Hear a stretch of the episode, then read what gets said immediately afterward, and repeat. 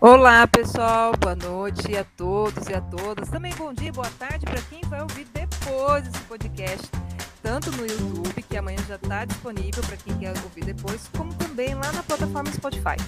E hoje, pessoal, vamos trazer aí um assunto bem interessante que já faz algum tempo que está rondando pelo mundo jurídico, mas a gente ouve pouco falar sobre isso, né?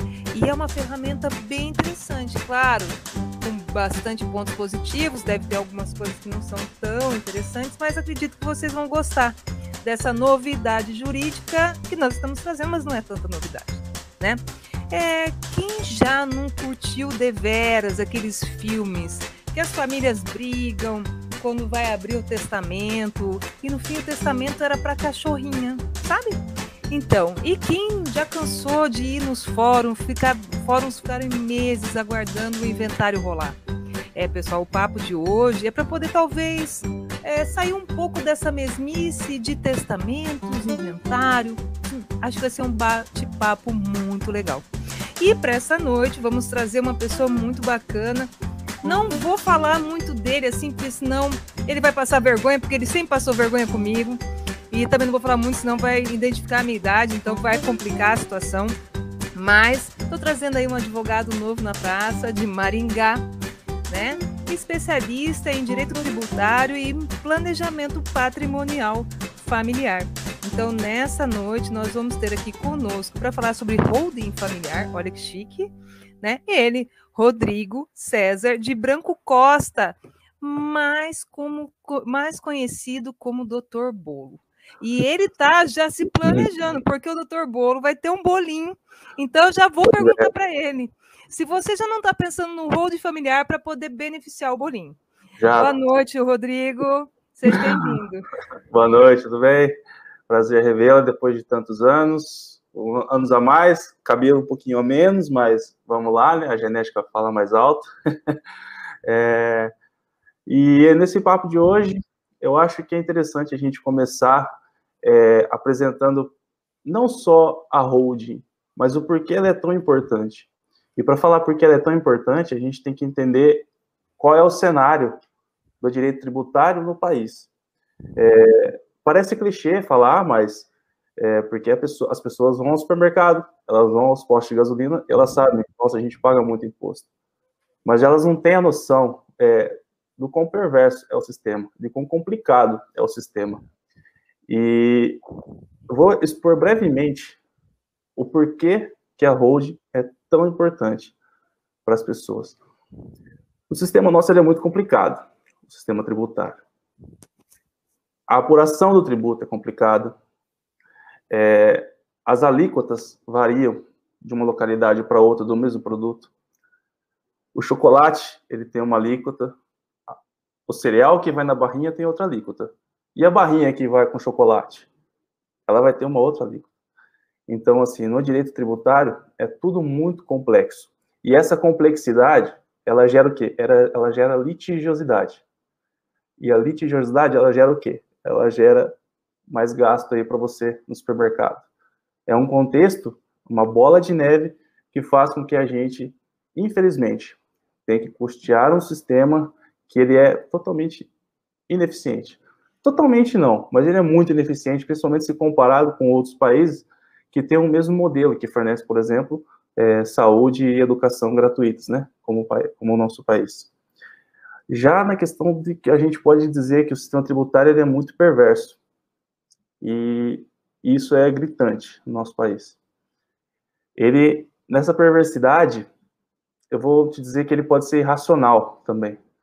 Porque, veja só, vou te dar um exemplo muito legal existe uma empresa chamada Netshoes, que há poucos anos ela está no mercado. Não tem muitos anos que a gente ouve falar de Netshoes. E antigamente a gente comprava os nossos produtos nas lojas físicas ou encomendava da loja física. Então a loja, a loja no Paraná vendia para a loja no, no, em São Paulo ou em Mato Grosso. E o ICMS ele era recolhido, por exemplo, no estado de origem que subentende que ali onde está sendo, é, onde aquela empresa está gerando ali danos, dano ambiental, enfim. Né? Aí os nossos senadores, muito inteligentes, muito sagazes, focam na racionalidade. Eles disseram assim: vamos pegar a Netshoes. E o que eles fizeram? Eles simplesmente decidiram que agora o ICMS seria cobrado no estado de origem e no estado de destino da mercadoria. Aí, legal, pegamos a Netshoes. A Netshoes vai ter que recolher aqui e lá. Só que a Netshoes é uma empresa gigante. Ela tem equipe jurídica, ela tem uma equipe de contadores, então ela consegue ter uma inscrição em cada estado do país. Mas e a Dona Maria, que borda tapete e vendia pelo Mercado Livre? Ela complementava a aposentadoria dela com, aquela, com, aquele, com aquele faturamento que ela vendia é, o tapete, uma fronha, o que for que ela bordava. A Dona Maria agora, que ela simplesmente emitia a notinha dela, postava no correio e mandava, agora a Dona Maria precisa ter uma equipe de contadores do lado dela porque ela vai ter que ter inscrição nos, nos estados para onde ela manda as mercadorias. Ou seja, a atividade empresarial da Dona Maria ficou inviabilizada para pegar a Baité, para pegar a Gigante. E a Dona Maria agora não consegue complementar a renda dela, ela não consegue comprar os medicamentos dela, por exemplo. Então, assim, parece que não, mas tudo gira em torno do sistema tributário, querendo ou não, para o bem e para o mal. Essa questão não é só irracional, ela também é muito desproporcional. Por quê? O nosso país, ele tributa muito mais quem recebe menos. Ele é muito desproporcional. A tributação sobre o consumo no país tá, alcança patamares aí de 43%, enquanto nos países da OCDE há um nivelamento entre é, tributação sobre renda, tributação sobre consumo, tudo ali em torno de 30%, mas sempre a tributação sobre a renda ganhando uma ênfase, não é? Então, assim, aqui a gente cobra mais de quem paga menos. E o que eu quero dizer com isso? Que o nosso sistema tributário, ele é pensado simplesmente pela cabeça dos mais ricos. Então, para você que tem um patrimônio ou algo do gênero, você é refém de um imposto muito singelo hoje em dia no país, mas com um potencial de aumento gigantesco. Lembra que o nosso sistema tributário ele é irracional e ele é desproporcional. A partir do momento que o Estado precisa arrecadar um pouco mais de dinheiro, ele não vai pensar em você que a cesta básica está cara. Ele não vai pensar em você que está ganhando um salário mínimo. Ele simplesmente ele vai aumentar a alíquota do tributo e vai cobrar. É isso e ponto. E aí, vamos imaginar uma situação hipotética, por exemplo, vamos dizer que este, a, o mundo passe por uma pandemia. Vamos colocar uma situação hipotética. Não, não sei se isso é possível. O mundo passa por uma pandemia que todo mundo fica em casa e a arrecadação do país cai lá embaixo. Os estados ficam desesperados, né? não conseguem se apoiar no governo, fica lá todo mundo chorando. Eles vão fazer o quê? eles têm essa carta na manga para aumentar, que é o quê? É o ITCMD, que vamos chamar aqui pejorativamente de imposto. É uma empresa? Holding? É um sistema? Holding é para qualquer um. Sim, né? sim. Ou só quem tem grandes patrimônios e grandes fortunas. E eu fiquei aqui conversando com o pessoal sobre né, o sistema tributário e quanto é importante desde pequeno já a molecadinha aprender o que é educação financeira, né? Sim, sim, sim. E aí, só, só retomando para complementar ali, é, então, o ITCMD, ele acaba sendo um alvo fácil nessas situações. E o porquê disso? Porque a alíquota máxima do ITCMD no país, ela é de 8%. Se a gente comparar com outros países aí da OCDE, a gente tem países ali cobrando 60%, 58%, como o Japão, Estados Unidos, 40%. O Chile, aqui nosso vizinho, 25%. Então, o ITCMD, no Paraná, por exemplo, é 4% o ITCMD. Então, ele é um alvo muito fácil para ser alterado. Ele é muito fácil, é um alvo muito fácil para ser majorado. E já temos, inclusive, propostas nesse sentido. Existe uma proposta do CONFAS, tá? uma proposta de resolução, porque a alíquota máxima do ITCMD nem por lei é no nosso país. Então, é muito fácil. São, é, 80, é, é aprovada por maioria simples. Então, de 81 senadores, 41 tem que estar presente na sessão e 21 votar a favor. E aí eles simplesmente podem subir a alíquota do TCMD, se tiver uma resolução nesse sentido, para 20%, que é a proposta do CONFAS. Senador Cid Gomes tem uma para 16%, para dobrar a alíquota máxima, né? Esquerda, né? Quer aumentar a tributação. Mas, enfim. Mas, assim, nada impede. Então, assim, o ITCMD, ele é um alvo muito fácil. E qual é o problema dele?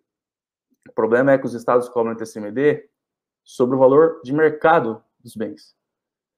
E isso, só isso já gera um déficit gigantesco para as famílias, principalmente para aquelas famílias que têm propriedades rurais, por exemplo, no interior dos estados, que são aquelas famílias que o pai e a mãe comprou lá na década de 70, de 80, você vai ver aquilo está em cruzeiro, cruzado, não sei o quê, ainda na matrícula, e vai chegar agora numa avaliação de mercado, está valendo 10 milhões de reais a propriedade. Então, assim, isso no ITCMD tem um peso gigantesco, né? Fora todos os outros encargos que incidem. É, o inventário em si, ele é necessário. Não tem como fugir dele se você, se o seu patriarca ou você falece deixando bens. Não tem outro jeito. Você precisa passar por ele e vai arcar com todos os gastos.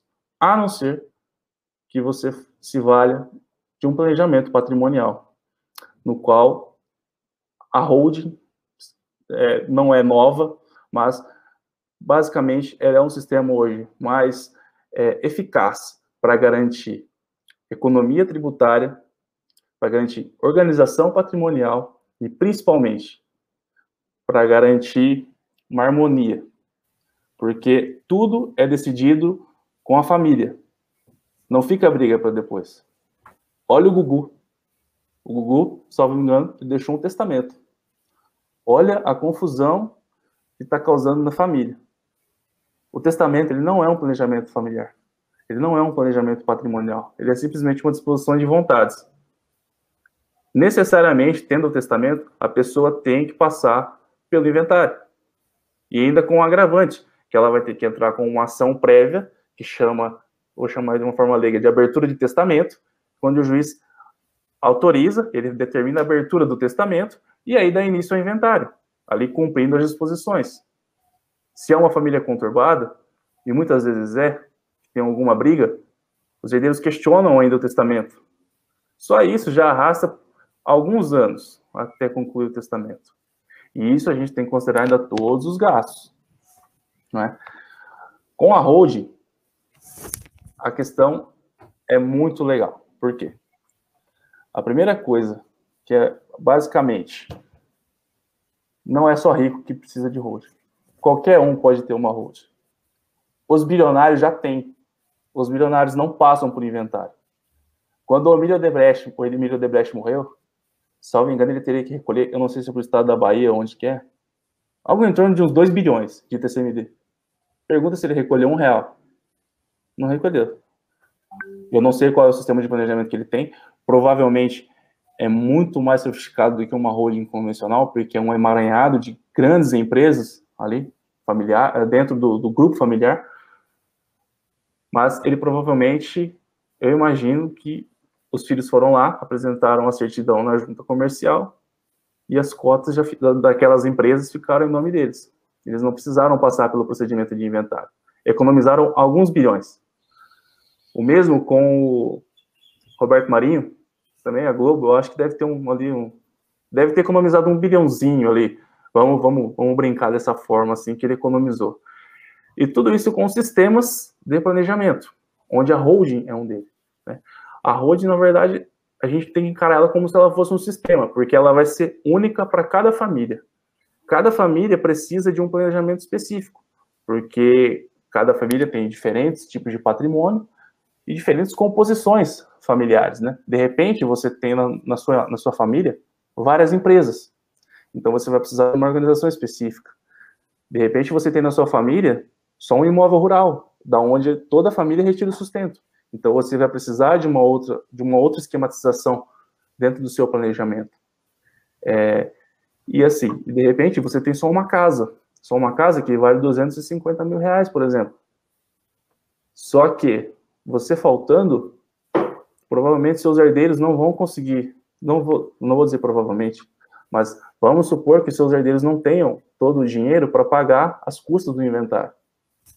Vamos colocar aí, hoje, 4% sobre o valor de mercado, 4%.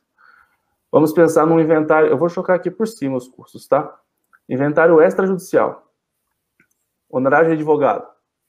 Varia muito, mas geralmente fica em torno assim de, vamos colocar aí de uns 4 a uns 7, alguns até 10% do valor dos bens.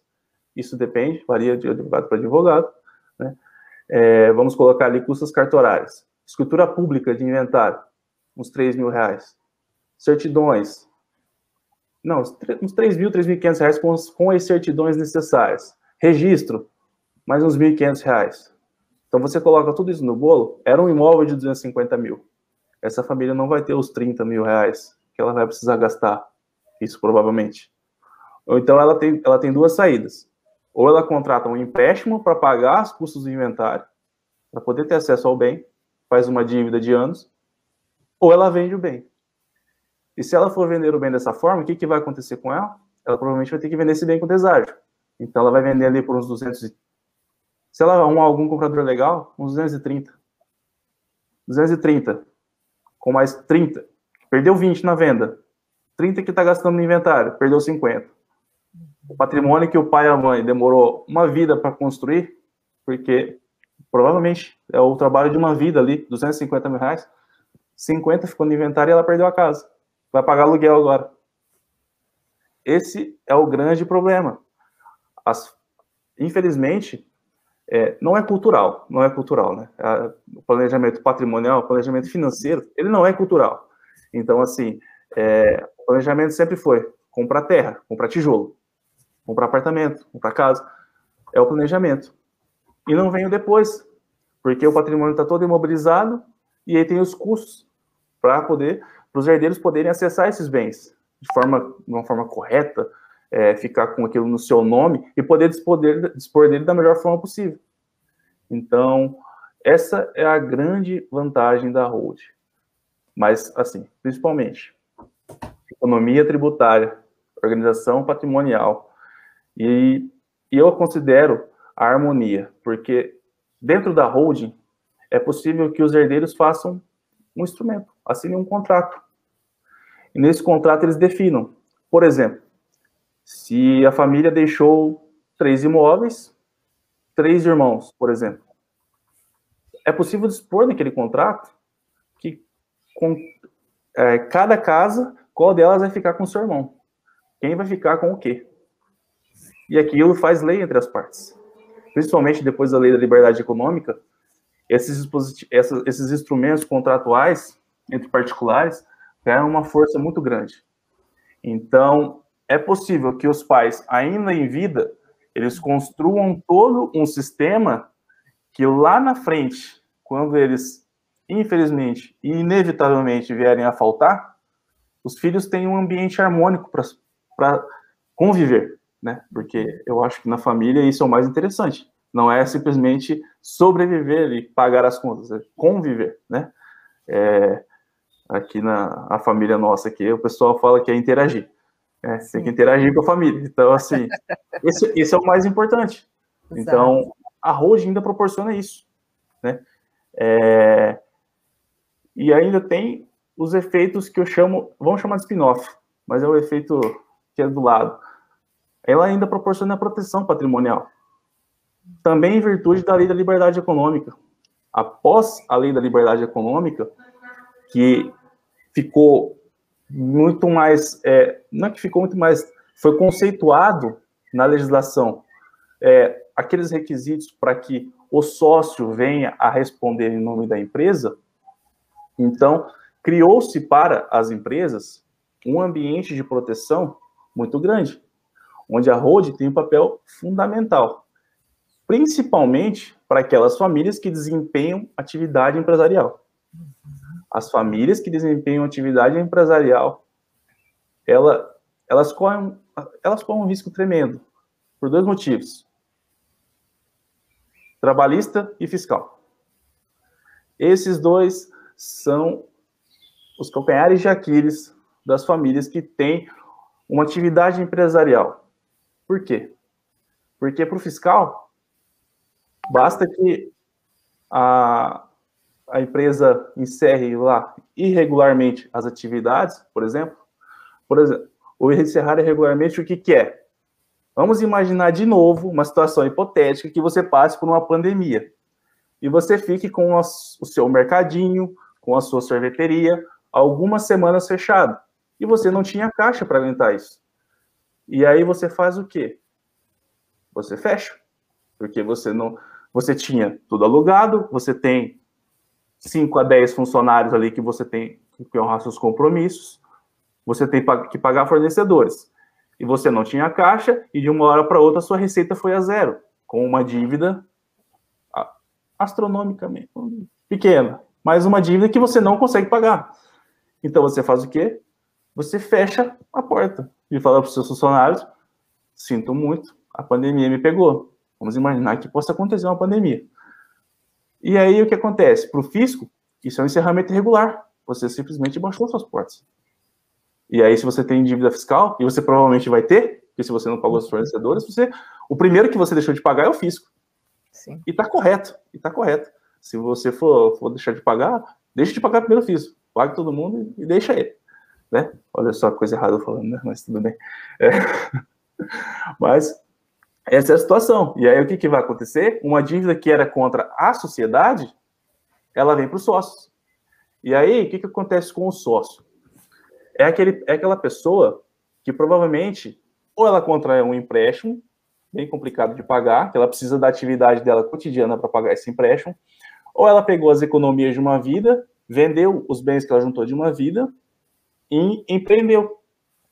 E aí, em semanas, ela teve que fechar, ela, ou seja, ela perdeu tudo. Ela perdeu tudo. E mais do que isso, pode ser que esse cara, por exemplo, ele fez juntando de uma vida. E ali ele foi tentar empreender. E ele tinha uma casinha na praia. Aí, é Portunel, que você mora, né? Portunel não tem praia, hein, Rodrigo? Por é, é verdade. favor, hein? Mas vamos um pouquinho mais para frente lá. Um pouquinho mais para frente. Tem uma casinha na praia que ele comprou, que ele gosta de passar um final de ano com a família dele, fazendo um churrasco ali na, naquela região. O fisco vai fazer o que com essa casinha? Ele vai lá e vai tomar. Agora, o pior de todos, o trabalhista. Porque o trabalhista, a questão é a seguinte: o que impera ali é o empregado tem que ser pago, a qualquer custo. Eu concordo que o empregado tem que ser pago. Mas a, qual, a que custo? Ele simplesmente é, é assim. Não achou bens em nome da empresa. Vai para o sócio. Uhum. Não precisa comprovar nenhuma situação de irregularidade. É simplesmente assim. Passou por uma pandemia. O cara perdeu tudo. Sobrou para ele uma casinha lá na praia. O trabalhista não quer nem saber, não tem que nem comprovar encerramento irregular. Não tem bens na empresa, vamos pegar a casinha dele. Então, com a holding, você, lógico, é o que a gente sempre aconselha, deixa a atividade empresarial fora da holding, porque o sistema de holding familiar, que ele pode ser uma empresa, ou duas, ou três, como eu disse, dependendo da situação de cada família, a, o sistema funciona basicamente tendo como centro uma célula, que a gente pode chamar de cofre, que é uma empresa. Essa empresa, ela só vai guardar os bens para você. Imagina aquele cofre que as pessoas tinham em casa, que algumas empresas ainda têm, aquele cofre grande lá na parede. Imagina que a sua holding é isso ela vai ser um cofre onde você vai guardar os seus bens. Pode ser bens móveis, pode ser bens imóveis. Quaisquer bens que você queira guardar lá, que eles tenham valor econômico, você pode guardar dentro da holding e com isso criar um sistema de proteção, né?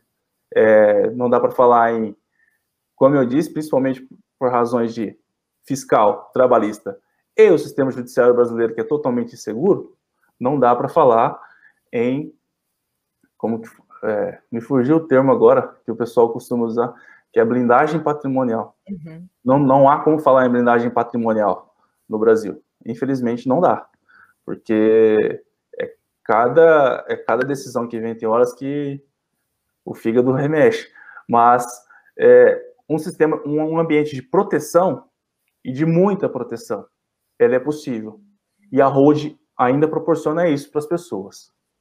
Então vamos lá, com a pergunta do Flávio primeiro, ele fala assim: a partir de que momento devemos começar a pensar em fazer uma holding? Pelo agora, tá te mando o agora, já. Flávio, agora. começa a fazer sua holding agora. Pense aí no seu menino aí. Né? Agora. agora. ainda mais o Flávio, ainda que mexe com direito digital, é agora. Entende? Sim. Então, é, então, dispensaria o caso, além de dispensar o inventário, que é, uma, é um pensamento pós-mortem, né? Então, também Sim. pensa nessa questão do uso fruto, então? Em vez de fazer o usufruto, disponibilizar então, já os bens da minha família, isso. eu faço a holding já, desde já? Sim, porque assim, a sistemática é parecida. Qual que é a grande diferença? Adotou-se muito, em, ainda se adota, tem vezes, o sistema de doação dos bens com a reserva do usufruto para os pais. Qual que é o problema? Isso não gera proteção. A doação é feita sobre o valor venal do bem, geralmente é avaliado pela prefeitura, o valor do TBI. Eu, geralmente eu, eles pegam ali o. Não, a doação não, vai ser o valor do TCMD, eu estou confundindo aqui com, uhum. com o ITBI. É, vai pegar a variação quase que de mercado, muitas vezes de mercado, e muitas vezes até acima da de mercado, é feita a, essa, esse cálculo. É, e o ponto principal é que, feita a doação, foi, acabou. O pai só tem o usufruto. Se ele, ele não pode mais dispor daquele bem. Dentro da holding, ela é cercada de mecanismos contratuais e legais que podem fazer com que o pai, por exemplo, o pai aportou ali um imóvel rural. E de repente ele ficou com ele fez o sistema de holding e dentro do sistema de holding, ele também fica com usufruto. Tá? Ele fica com usufruto também. É basicamente isso. Os filhos passam a ser donos da holding, os filhos são donos das cotas, uhum. e os pais conservam o direito de usufruto. Então, quando, por exemplo, como eu estava falando, vamos, vamos, supor que um pai ele tem ali um bem imóvel, imóvel rural, onde ele trabalhou, trabalhou, mas chega uma hora que ele não quer nem arrendar. Ele falou: quero me livrar dessa terra, não aguento mais trabalhar na terra. Quero ir para a cidade, quero, quero ir para Chapecó, uma cidade boa aí de Santa Catarina. Quero ir para Chapecó, quero, quero morar em Gramado. Vou abrir uma chocolateria em Gramado. É isso que eu quero fazer da minha vida agora. E tá aquele imóvel rural. Preciso vender esse imóvel rural para conseguir um capital. Dentro do sistema de holding, ele pode fazer ele existem alguns sistemas de gatilho dentro da holding, previstos em instrumentos contratuais, totalmente legais, onde ele simplesmente pode retomar esse bem e fazer a alienação dele sem problema nenhum, né? Precisa, logicamente, de um suporte jurídico e contábil também que ajude ele, mas principalmente jurídico, mas é, nada muito complicado, ele consegue dispor desse bem, ou pode ser feito dentro da holding mesmo, pelos próprios, pelos próprios filhos ali. Então, assim, são várias as situações que a holding vai poder ajudar as famílias, né? Ele vai ter um alicerce estabelecido com a holding, ele já vai ter todo um sistema sucessório perfeito e acabado, com o falecimento do, do, do patriarca, vamos colocar assim, ou da matriarca. Ou da matriarca, né? Ou da matriarca. matriarca. Sim vamos colocar aí, com o falecimento deles, vamos colocar que os dois morreu junto, então. Com o falecimento deles, os bens já estão em nome dos filhos. Não tem inventário a ser feito. Uhum. Eles vão gastar cerca de 400 reais para regularizar a situação patrimonial deles, que é para registrar, registrar o falecimento. Mais ou menos, aqui a Juscepar deve ser uns 400, eu não sei quanto é nos outros estados. Mas é basicamente isso. Ele é um sistema que ele proporciona só coisas boas para as pessoas. Coisas ruins. Parte, isso. E tem a parte importante que você estava falando, que vai evitar aborrecimento no futuro, Sim. que vai diminuir ou quase não existir as brigas entre os familiares, né? Sim. E além de tudo, possibilitar uma grande economia tributária, como você estava falando. Se eu pensar que para poder fazer o inventário dentro do Paraná, né, 4% em cima do valor comercial, né? E pulando aqui a linha, né, do meu lado aqui da linha, é 8%, quer dizer, é o dobro, Sim. né? Sim. Então é em cima do valor real do comercial. E a holding, ela vem, essa porcentagem, ela vem em cima do quê? Ela vem sobre qual valor, Rodrigo? Essa é uma dúvida. Qual valor que Sim. vem essa porcentagem? Então, esse é o grande pulo do gato que causa uma economia tributária gigantesca se comparar a holding com qualquer outro sistema. Porque dentro da holding, os bens são trazidos em sistema de pagamento de capital, incorporação de capital nas empresas.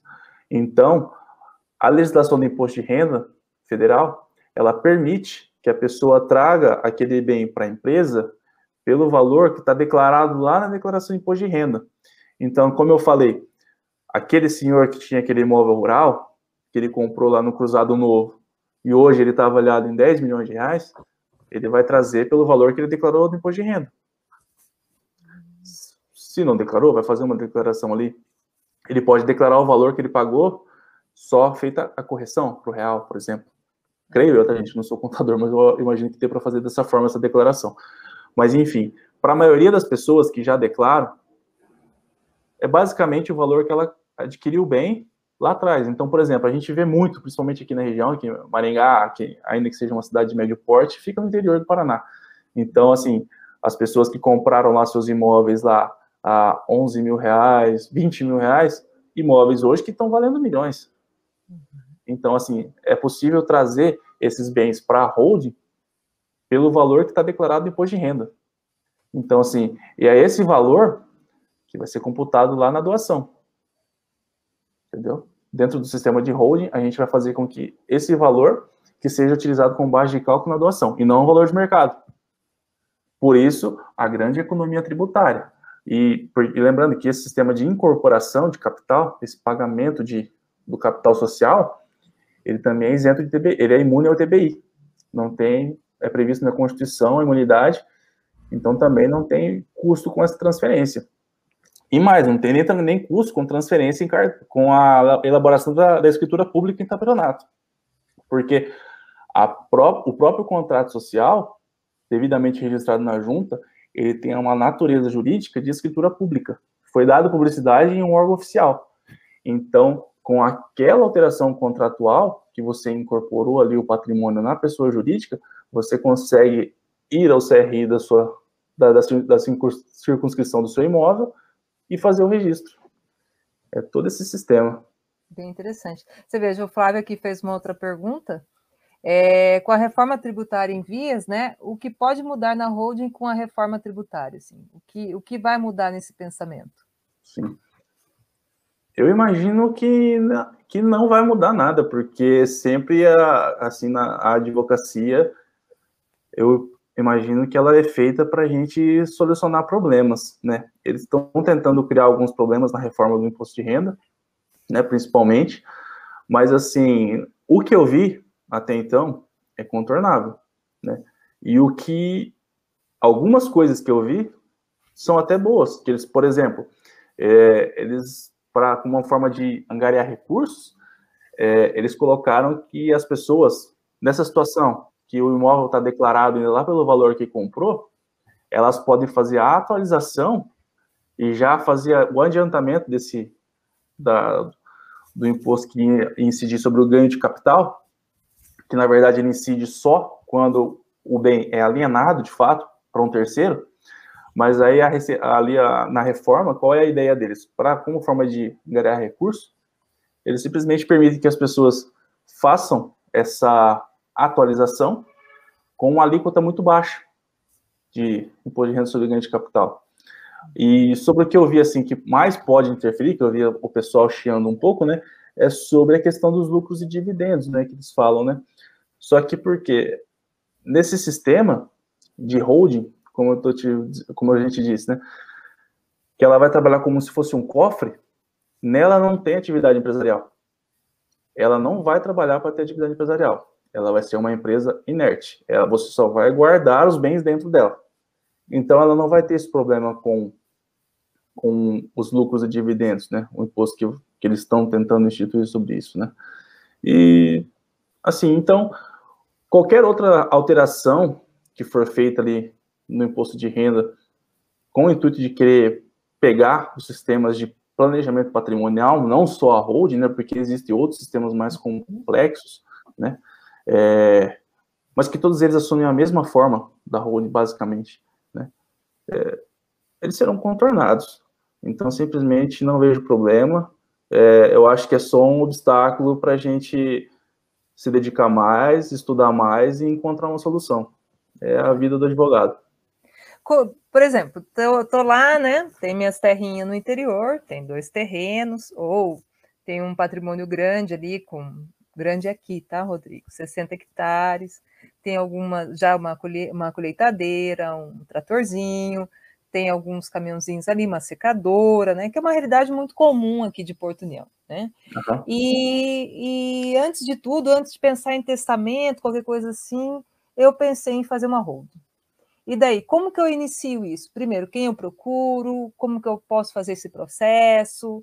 Né? Como que eu faço? Eu quero então fazer um holding. Não quero mais fazer testamento, não quero mais fazer usufruto, né? Porque usufruto, se der algum problema, eu não consigo nem né, pegar meus bens de volta e pagar uma dívida às vezes pequena, né? Já está no nome dos filhos lá. Eu resolvi hoje fazer uma holding. Como que eu faço? Quem eu procuro? E qual que é o, o início? Assim, como é o processo? O que acontece? Ah, eu aconselho que a pessoa busque um profissional que, que principalmente que atue na área, né, que tenha um que seja especializado na, na questão da, do, do planejamento em si, né? Porque ainda que, por exemplo, ele vá com a ideia, é, uma ideia de holding, mas pode ser que o profissional, ao analisar o contexto dele, fale para você, essa situação aqui é melhor, né? Por vezes, não é sempre, por isso que eu estou dizendo, é um, a gente não pode pensar só é, holding, tem que pensar em sistema de planejamento, porque ele é tão individual que pode ser, pode ser, que uma doação resolva. Então, assim, até melhor que a holding, por exemplo, dependendo do contexto. Então, assim, a gente tem que pensar na holding como um sistema. E dentro de um sistema, eu aconselho que ele busque um profissional especializado, que essa pessoa busque um profissional especializado, que esse profissional especializado vai analisar todo o contexto daquela família, o que ela pretende, quais são os bens que ela tem, o que ela pretende e qual é a situação desses bens, porque é, muitas vezes chega para até para nos casos de inventário mesmo, né, chega bens é, que estão gravados ainda com algumas cláusulas né, restritivas, como cláusula resolutiva, ou bens que têm penhoras gravadas. Então, assim, por que uma atuação especializada é muito importante? Porque o profissional ele vai avaliar toda essa, essa situação patrimonial e vai te indicar o que melhor fazer, porque por vezes você vai precisar fazer todo um, um planejamento de finalizar essas penhoras, tirar todos esses registros, limpar esses imóveis para depois levá-los. Porque não adianta, se você. A, a, gente tem que pensar na, na holding, como eu disse, como um cofre. E o cofre, a gente quer o quê? A gente quer proteção. Então a gente não pode levar fruta podre para dentro do cofre. Então a gente vai apodrecer o cofre. Porque se a gente levar um bem que tenha algum litígio judicial pendente sobre ele, a gente pode causar um grande problema. A gente pode colocar em risco o patrimônio do cliente, né? O cliente pode ter o seu patrimônio colapsado.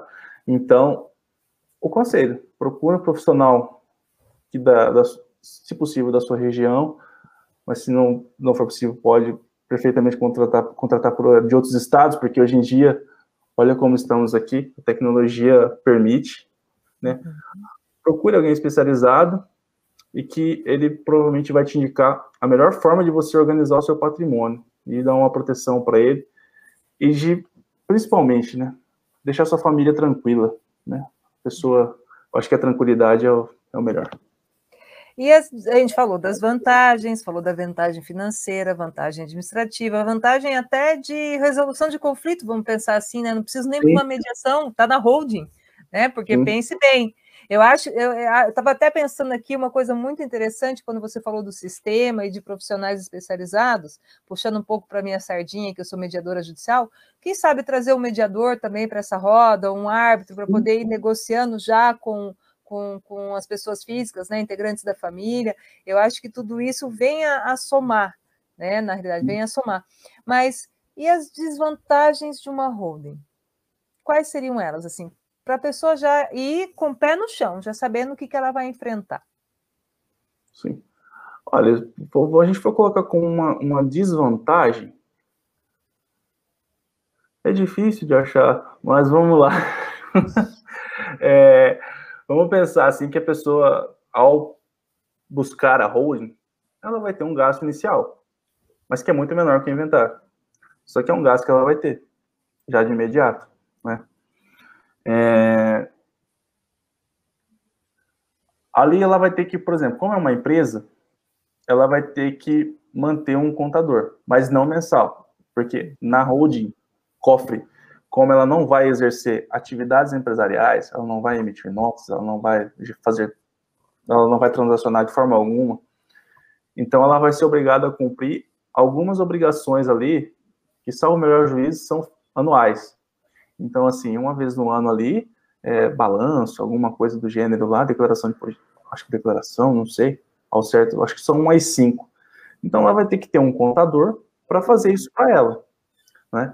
Mas, assim, isso provavelmente é uma vez no ano e é uma das desvantagens, você ter aquilo para fazer, você ter uma, uma, é a desvantagem, por exemplo, de ter um carro, você tem que fazer manutenção dele. Uhum. Então, com a hold, é a mesma coisa. Só que esse. É, por isso que eu falo que é difícil achar o problema, as, assim, as, as grandes desvantagens, porque se você coloca tudo na, na ponta do lápis, todos os, os gastos que tem e os benefícios que você adquire desde então, os que você pode ainda ter, por exemplo, é muito, é gritante a diferença. Vamos pensar, por exemplo, uma família que tenha imóveis de locação. É a fonte de renda da família. Ela tem lá 10 imóveis que geram para eles é, 30 mil reais, vamos colocar por baixo aí de, por mês de aluguel. Né? E esses imóveis estão todos na pessoa física do patriarca, por exemplo. É 27,5% de imposto de renda uhum. por mês. Mais os 10% da imobiliária. A imobiliária pega 10%. Então já fica quase 40 ali. Perdeu. Com o sistema de holding, você pode trazer isso aí para um, trabalhar com. Dá até pra, pensando bem, dá para trabalhar até num regime de do simples, com uma empresa à parte.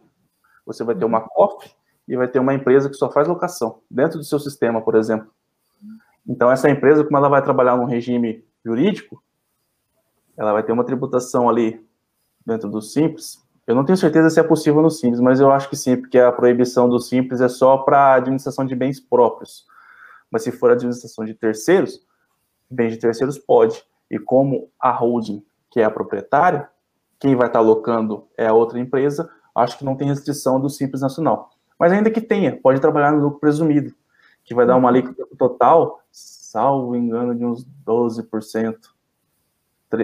12 a 15 comparado com quase 40 por mês, uhum. coloca isso no mês. É, uma diferença de, de, tributação, de, por exemplo, de 30 mil, se você deixar de pagar 37,5, pagar 15% por mês, quanto dá isso no ano? Então, assim, o custo e o custo operacional disso vai ser o contador. Então, vamos colocar aí que você vai pegar um contador 500 reais por mês. Uhum. Então, assim, é gritante a diferença e você vai estar com o seu patrimônio protegido que é muito bom, né? É, o, o, o Adriano falou assim: pergunte para o Rodrigo, assim, por exemplo. Eu vou fazer o holding ótimo com o pessoal do interior, que aqui é uma realidade, né? E se fosse pensar, ele ia gastar para fazer abertura do inventário, que é um valor alto, principalmente em cima das terras, que não podem ser vendidas, porque o pessoal geralmente vive do que planta, vive, né? É, é o seu sustento, né? Ele falou assim: mas daí, se eu for fazer holding, vou ter que gastar com advogado, vou ter que gastar com contador, não vai sair caro? Eu falei assim: poxa, Adriano, veja bem, a alíquota, né, pelo que eu entendi, ela vai ser em cima do imposto de renda, certo? E enquanto o inventário, a alíquota é em cima do valor do imóvel. Então, veja bem, se você ainda conseguir economizar aí mais de 30% e pagando esse advogado, esse contador, ainda você sai ganhando, né? Em relação eu, eu, a valores econômicos, a gente está falando, né? Valores econômicos. Fora a parte. É, parte da organização que você já vai estar tá fazendo isso no decorrer, a família já vai estar tá fazendo esse trabalho que também é interessante, ela já vai começar a se organizar, a trabalhar, a manter, a, a empreender, porque esse negócio dela vai aumentar depois, porque ela já está organizada, também tem isso né? Uhum. E, é, e, que também não estarão brigando também, né? Que eu acho que o maior problema dos inventários, dos testamentos, são as brigas, né? São os conflitos familiares gerados, né? Tem bastante. É, mas eu consigo passar até um número mais expressivo para ele. Por exemplo, pensando só em dinheiro que sai do bolso, a média é uma economia de 70%. Só do dinheiro que sai do bolso. Ainda não consideramos, por exemplo, daquela situação, como, como eu comentei, da pessoa ter que vender aquele bem imóvel com deságio, porque aquele, aquela perca, aquela perda patrimonial dele na, na venda com deságio, ela tem que ser computada. Aquilo ali foi suor. Pensa num produtor rural que trabalhou ali nas décadas passadas, o cara lavorou, o cara sofreu para ter aquele patrimônio.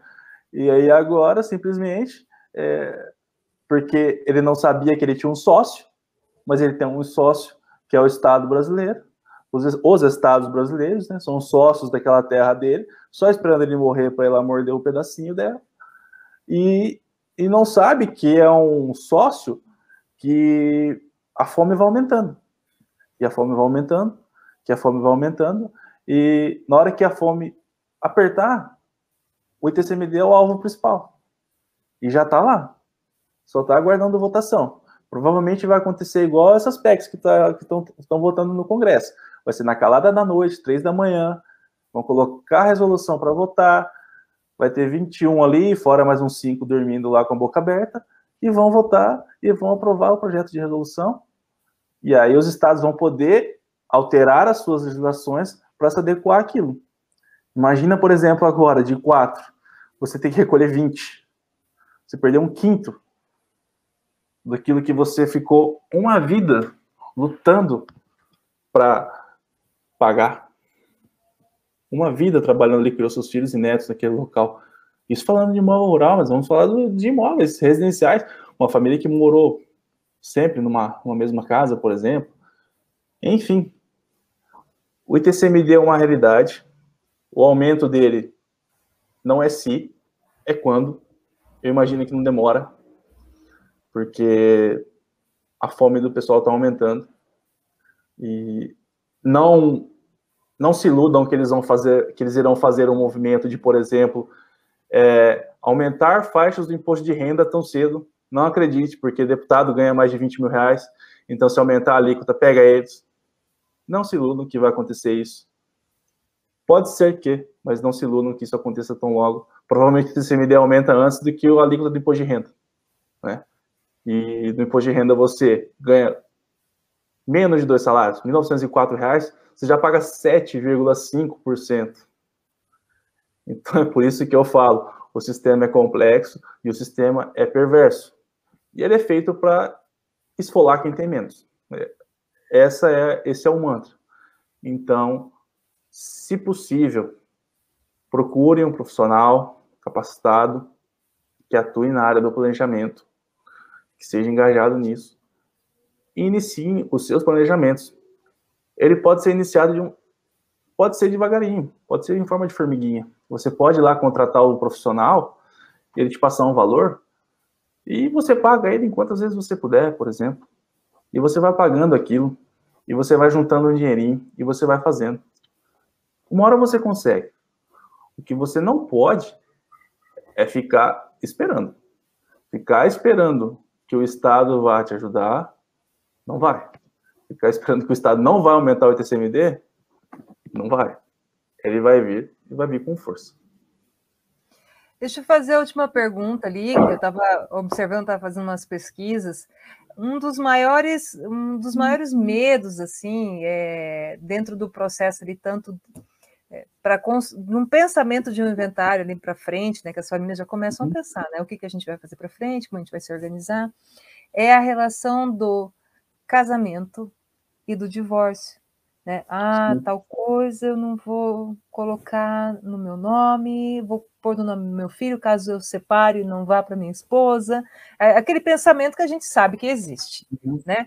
Dentro da holding, isso também tem que ter uma, uma pré-análise para que depois meu patrimônio fique resguardado, né? Para que ele, se, ele realmente se mantenha na família de uma forma organizada, segura, né? Como que, como que vem essa relação de regime de bens, né? regime de casamento e no uhum. pensamento do divórcio depois, mais tarde. É completamente ajustável, porque de qualquer forma ele vai estar na família. Quando o sistema tiver, quando o sistema de holding estiver concluído, pai e mãe não serão mais proprietários dos bens, já serão os filhos, já estarão em nome dos filhos.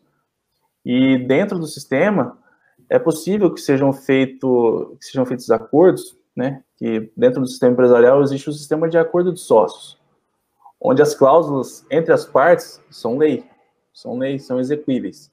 Então, é possível você definir ali, por exemplo, que em caso de divórcio, que essa holding, por exemplo, será cindida. Vai haver uma cisão da empresa, 50% das cotas, por exemplo, dentro do sistema, tá? fica para o patriarca, 50 para a matriarca. E dentro deles continua o sistema. É possível. É, é possível desconstruir a holding e voltar os bens para eles, que eu não aconselho, para fazer uma divisão dentro do divórcio. Mas todo cenário é possível. E que, porque a holding é tão legal, porque dentro da construção, a família toda participa. A construção da holding é feita entre os patriarcas e os filhos. E os filhos, se casados forem, com as esposas. Todo mundo ali participa daquele sistema. Ninguém pode alegar desconhecimento dele depois. Então, o que foi pactuado ali é lei entre eles. E é passível de ser exigido o cumprimento. Então, dentro de um sistema, dentro de um, uma situação de divórcio, é muito possível que a Rony já esteja preparada para isso e, de várias formas, equalizar a situação e resolver o problema. É, é tudo questão de acordo. Isso tudo vai ser feito previamente. Quando a Rony estiver estabelecida, essas diretrizes já vão estar traçadas. Então, assim, acionou o gatilho. A gente vai deixar um gatilho lá, por exemplo divórcio dos, do, dos patriarcas. E imediatamente já começa a, o sistema já começa a agir. Então, ou é a divisão da empresa, ou a retomada dos bens. Isso é definido entre a família. Ótimo. Eu acho que é isso, Rodrigo. Será que tem alguma coisa nova aí que já te perguntaram? Algum caso real que você já viu a respeito? Né? Tinha até a pergunta dos filhos quando menores, mas eu acho que daí existe né, todo um código civil que fala a respeito disso, né? É, eles podem ser sócios, é, é essa pergunta é recorrente. Eles podem uhum. ser sócios, tranquilamente, serão representados pelos pais, né? Antes dos 16 representados e a partir dos 16 assistidos. assistidos. Assistidos. É normal. É, é assim, é uma empresa. Basicamente, é uma empresa. Pode ser uma, a única cofre, só a cofre. Pode ser duas, pode ser três, pode ser dez. Isso vai depender do patrimônio da pessoa, de como aquela pessoa se comporta no dia a dia, ou seja, o que ela tem, por exemplo, pode ser uma, uma família que não tem imóveis, mas tenha muitas empresas no, uhum. na família. Ramos também, né? É, Ramos de atuação. Sim, sim. Uhum. Pode, pode ser uma família de banqueiros, pode ser o Itaú, por exemplo. Se você pegar a estrutura do Itaú, a estrutura lá em cima tem uma holding no Itaú. Aí eles conseguem distribuir 5 bi sem pagar imposto de renda. Por ano. Então, assim, é, é isso. O sistema, ele está aí, ele não é para bilionários. Os bilionários já têm. Os bilionários não fazem inventário. Ele é para qualquer pessoa que queira organizar o seu patrimônio. Qualquer pessoa. ela classe média, classe baixa, não importa. É, isso é um preconceito e, e, é uma questão cultural também, né? Que a gente tem que devagarinho fazendo e que isso cesse, né? Porque é muito lesivo, o inventário é muito lesivo e ele tira muito patrimônio das pessoas. E é triste, né? Porque você vê a pessoa ali que você vê que ela lutou, né? E aí chega uma e fala, doutor, mas tudo isso, minha casinha vale alguma coisa e olha, isso aqui é, pô, é um pedação do meu imóvel. Fala, meu amigo, infelizmente, para a gente conseguir transferir para o seu nome, é isso aí, não tem o que fazer. Sim. Então, assim, é se preparar, é obter o sistema e bora para frente. Joia. Pessoal, quem quiser saber mais sobre holding familiar, pode procurar o Rodrigo nas redes sociais. Ele tem no Facebook uma página só falando sobre holding, né? No Instagram também. Então, pode passar, Rodrigo, se você quiser, para o pessoal tirar dúvidas sobre o assunto, uhum. né? Tanto no Instagram como no Face, pode passar seus endereços, fica à vontade. Procura lá, gente. Só digitar Rodrigo César, eu acho que já vai aparecer um rapaz meio calvo, é, semi-lindo, estarei lá. E se tiver alguma dúvida, pode mandar lá no inbox, pode mandar lá as suas perguntas, que eu vou responder com o maior prazer. Ok. Então, pessoal, hoje falamos um pouquinho sobre holding familiar, né? Lembrando que ela é para facilitar o processo sucessório, não é verdade? Em comparação ao inventário, ela é muito mais célere, mais vantajosa, né? Aliviando aí os contratempos que a família vai perder, né? É, vão perder na, na relação do patrimônio. Também é uma possibilidade de planejamento tributário, financeiro, até administrativo, se a gente for pensar. Também acaba é, resolvendo situações de conflitos entre as famílias, porque é um processo de acordo, é um processo de conversa e organização. Então a holding tem tudo aí para ganhar um mercado muito bacana. E o pessoal que está estudando direito, o pessoal que faz direito, já pensa nesse mercado, pessoal. Leve aí para frente, holding tenta trabalhar esse, essa nova palavra e na prática essa nova palavra, né? Espero que a gente tenha ajudado o pessoal, tenha tirado algumas dúvidas e qualquer coisa é só procurar o Rodrigo, ele está lá para tirar dúvidas para vocês. E, ah, opa, tava esquecendo, Rodrigo. Semana que vem a gente faz o último podcast do ano. A gente está com podcast já há um ano e meio. E a minha irmã, você acredita, veio falar com a gente duas vezes. Você imagina a dona Camila falando aqui, né? E semana que vem a gente vai conversar um pouquinho sobre direito de reunião, manifestações, o papel da historiografia em cima disso tudo. Olha só, porque o podcast não é só direito, o podcast é direito, é filosofia, é história e agora é fotografia. E a semana que vem, essa tela vai ficar toda verde e vocês vão saber o porquê essa tela vai ficar verde. Pessoal, até semana que vem, vamos colocar lá no Instagram a data certinha, ainda estamos nos organizando, mas espero que vocês estejam conosco. E a partir da manhã, vai estar no YouTube esse vídeo e também vai estar lá no Spotify o áudio para vocês ouvirem um pouquinho sobre holding familiar. Até mais, boa noite!